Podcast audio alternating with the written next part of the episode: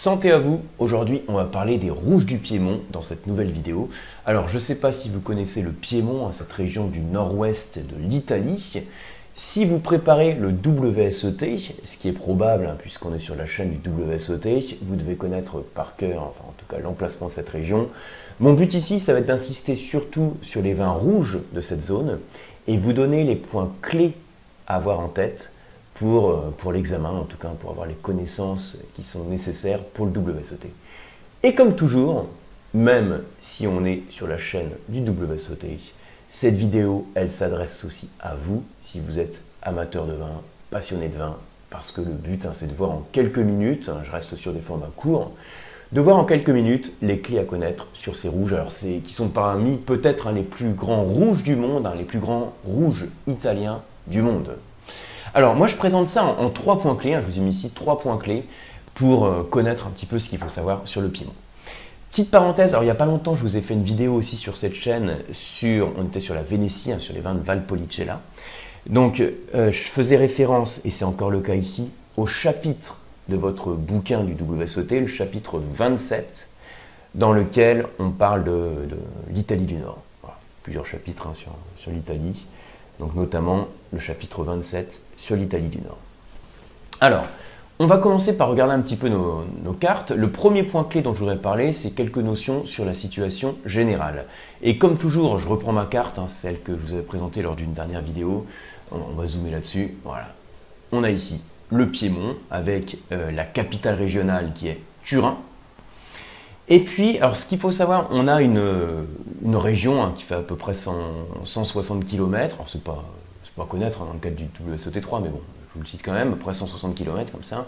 Et euh, en tout cas, à vol d'oiseau, un peu plus de 250 à 250 km comme ça, pour présenter un peu le, décor. Alors, on a euh, près de 50 000 hectares de vignes qui sont en appellation et une majorité de vins rouges qui sont produits dans cette région à peu près à 65%. Là encore, je plante le décor, là c'est pas à retenir pour le WSET, hein, c'est juste pour vous présenter un peu la, région.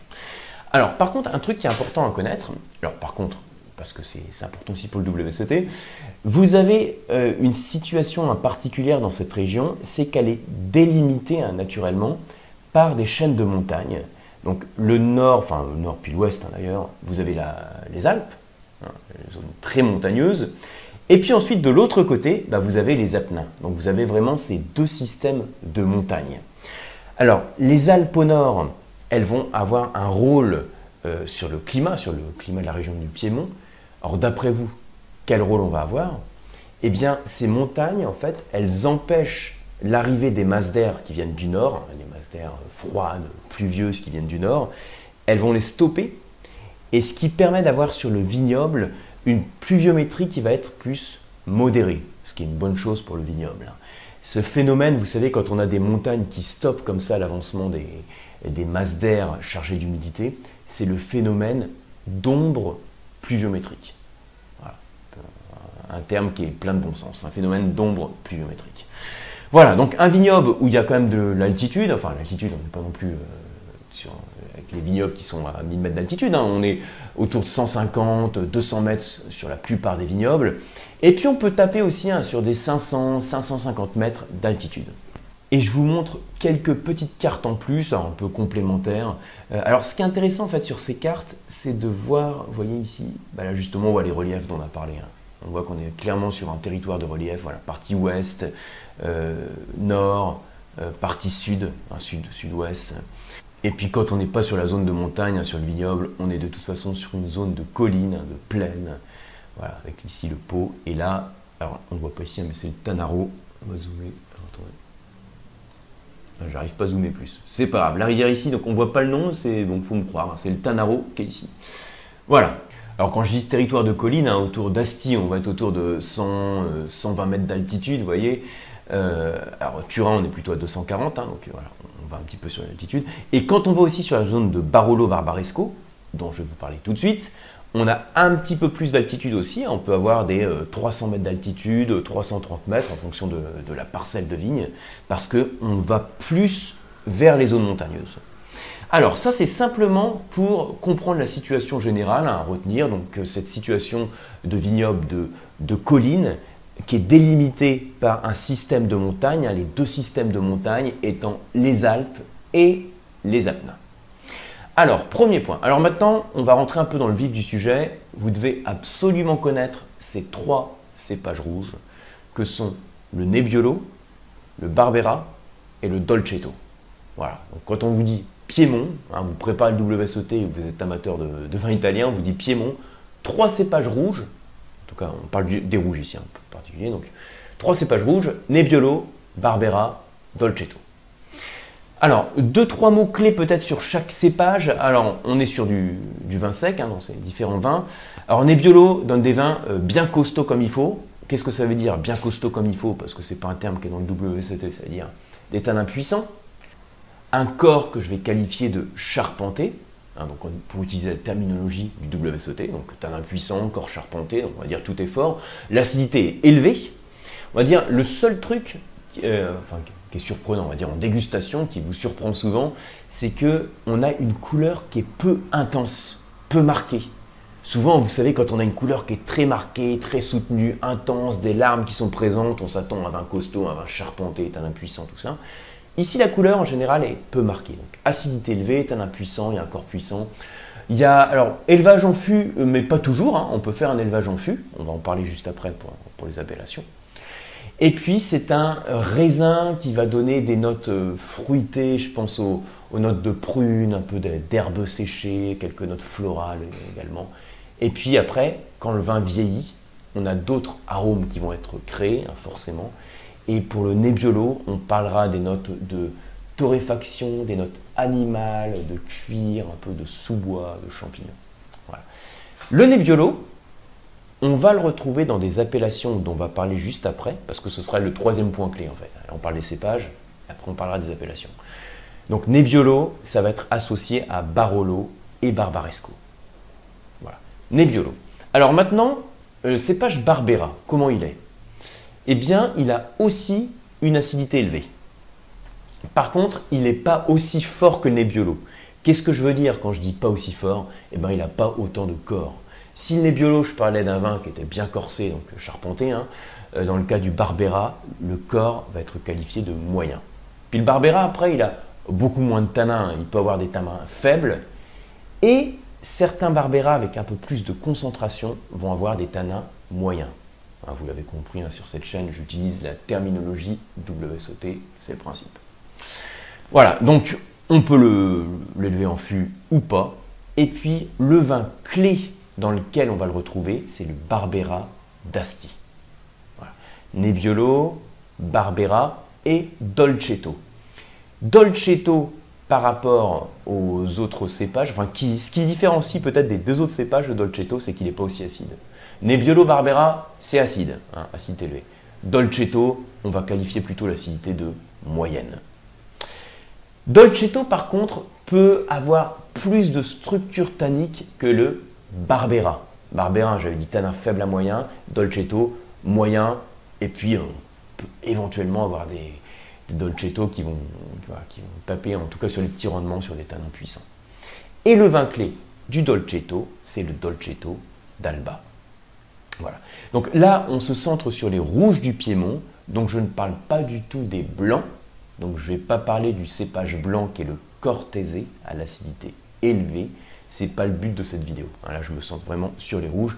Mais dans le cadre du WSOT3, le truc en plus, enfin le truc, l'élément en plus qu'il vous faut connaître sur le Piémont, c'est le blanc, donc de Gavi, le Cortese.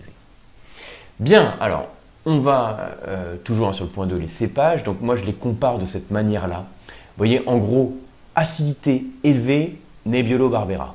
Là, c'est les trois hein, qu'on compare. Nebbiolo, Barbera, Dolcetto. Donc acidité élevée. Le corps, donc le plus, le plus puissant, j'allais dire, un corps charpenté, pour utiliser la bonne terminologie, le plus charpenté, c'est Nebbiolo. Hein. Puis les tanins aussi, le plus puissant, c'est Nebbiolo. Donc le Nebbiolo, vous voyez, qui fait le top du profil gustatif, hein, acidité, tanin, corps. Néanmoins, ce que je vous disais tout à l'heure, pas trop de couleurs. Et moins qu'à Dolcetto ou Barbera. ce qui peut donc être surprenant, comme je vous disais, en dégustation à l'aveugle. Votre verre de Dolcetto qui a une couleur qui est beaucoup plus soutenue que le Nebbiolo, et pourtant en bouche, c'est le Nebbiolo qui va être plus tannique, euh, plus corsé, plus acide. Et là, on voit notre Dolcetto qui a moins d'acidité, mais qui a un peu plus de tanin que le Barbera. Voilà un peu ce, petit comparatif. Donc je vous le mets ici, hein, c'est pas un schéma du, bouquin, hein, c'est pas, du, pas livre, c'est moi qui vous le présente comme ça. Vous savez que j'aime bien le présenter sous forme euh, très visuelle, euh, les profils gustatifs, donc si ça vous aide, ayez-le en tête. Euh, ensuite, les appellations à connaître. Alors, quand je regarde cette carte, on va zoomer un peu comme ça, on voit, hein, ça c'est la, zone du Piémont, qu'on a plusieurs zones de couleurs avec plusieurs appellations. Ceci dit, on va pas euh, se compliquer parce qu'on est sur le WSOT 3 et donc on va coller au programme du WSOT. Donc je ne vais même pas vous évoquer hein, ces appellations. On va se centrer sur les appellations qui nous intéressent pour le WSOT 3. Ça en fait déjà pas mal. Hein. Sur l'ensemble du bouquin, ça en fait déjà beaucoup, rassurez-vous. Donc vous avez Barolo, DOCG, Barbaresco, DOCG. Ensuite, autour d'Asti et d'Alba, Barbera d'Asti et Dolcetto d'Alba. Alors, je vous ai mis ici, normalement, voilà, c'est la carte, ça c'est la carte du bouquin en fait, hein, qui est là. Vous voyez? Donc, on voit ici Barolo, une petite zone qui est ici. Donc, en fait, on est de chaque côté de la ville d'Alba, vous voyez. À l'ouest, Barolo, à l'est, Barbaresco. Ensuite, vous avez donc autour d'Asti qui est là et d'Alba qui est là, ici, Barbera d'Asti. Et puis, la zone autour d'Alba, du Dolcetto d'Alba. Voilà. Donc on va vraiment insister sur ces points. Ça fait déjà, dans l'ensemble du WSOT, ça fait déjà beaucoup d'éléments à connaître. Hein. donc euh, euh, ce que j'insiste quand on prépare le WSOT, évidemment que c'est intéressant de, se renseigner sur d'autres appellations. Évidemment que c'est intéressant de lire peut-être des choses complémentaires, mais restez quand même bien focus sur le programme, euh, quand vous passez l'examen, euh, si vous donnez des réponses sur des choses qui ne sont pas dans le livre, même si c'est juste, bah, c'est pas pour ça que vous aurez un point. Les points, vous, ça, porte que sur le programme du livre et le programme que vous avez, hein, qu'on vous donne sur les cours. Donc j'insiste là-dessus, Barolo, Barbaresco, Barbera d'Asti et Dolcetto d'Alba. Un petit, un petit dézoom. Donc, euh, donc je, vais vous dire peut-être quelques mots-clés hein, encore sur cette vidéo, hein, si vous êtes là encore quelques minutes, on va résumer tout ça. Barolo, c'est que du Nebbiolo, donc c'est acide, tannique, pas trop de couleur. Ça se garde bien.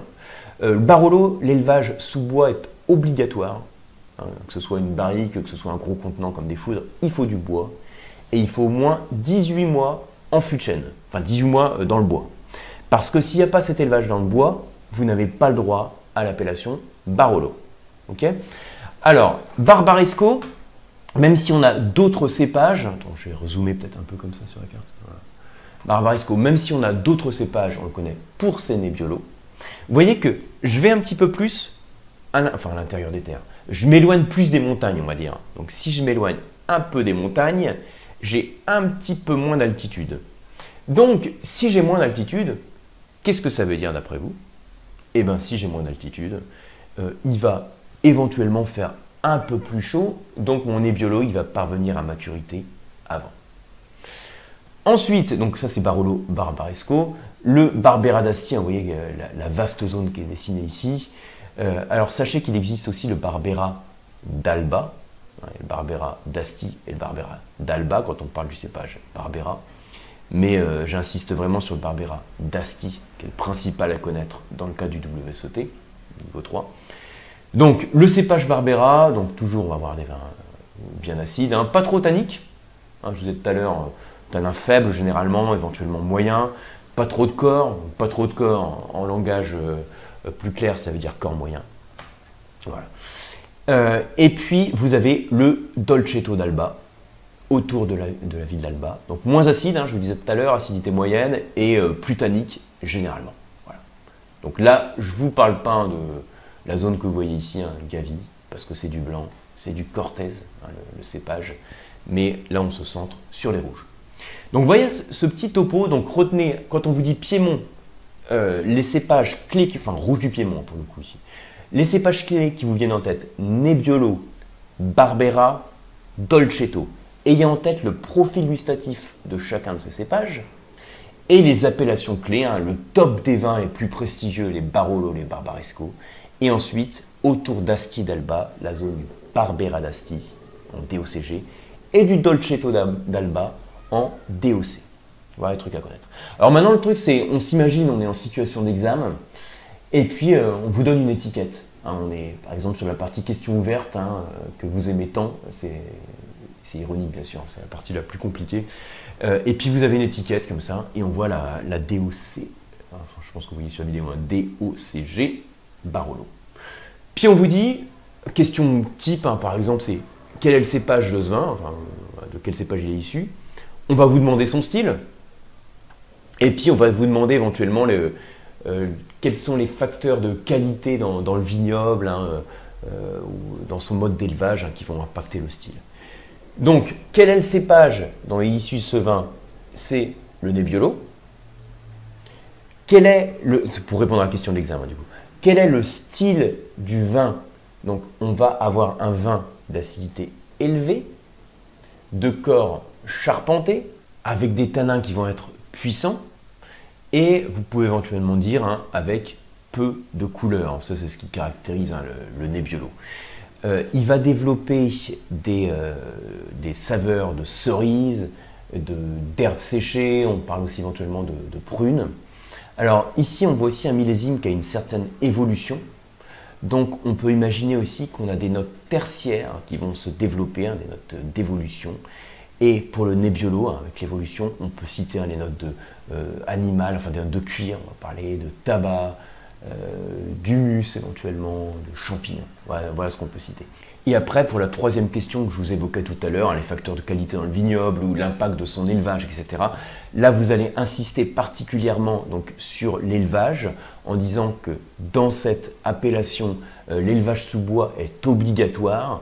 Il doit faire un minimum de 18 mois euh, en chaîne, ce qui permet hein, d'assouplir cet tanins puissant et euh, de lui apporter de la complexité en créant des arômes, en apportant des arômes liés au bois, des arômes de boisé, de vanille par exemple. Donc voilà les quelques repères clés sur les rouges du Piémont. J'espère que vous avez appris des choses au travers de cette vidéo, hein, même si vous ne préparez pas le WSOT d'ailleurs. Et si vous le préparez, j'espère que ça vous a permis de remettre un peu les, idées en ordre, hein, de bien mémoriser tout ça. Pour ma part, eh bien, je vous retrouve soit sur ma newsletter, si vous n'êtes pas encore inscrit, c'est le premier lien en description. Je vous retrouve également sur les certifications, dont le WSOT, hein, sur le site lecoam.eu et sur les masterclass de dégustation. Merci et à bientôt.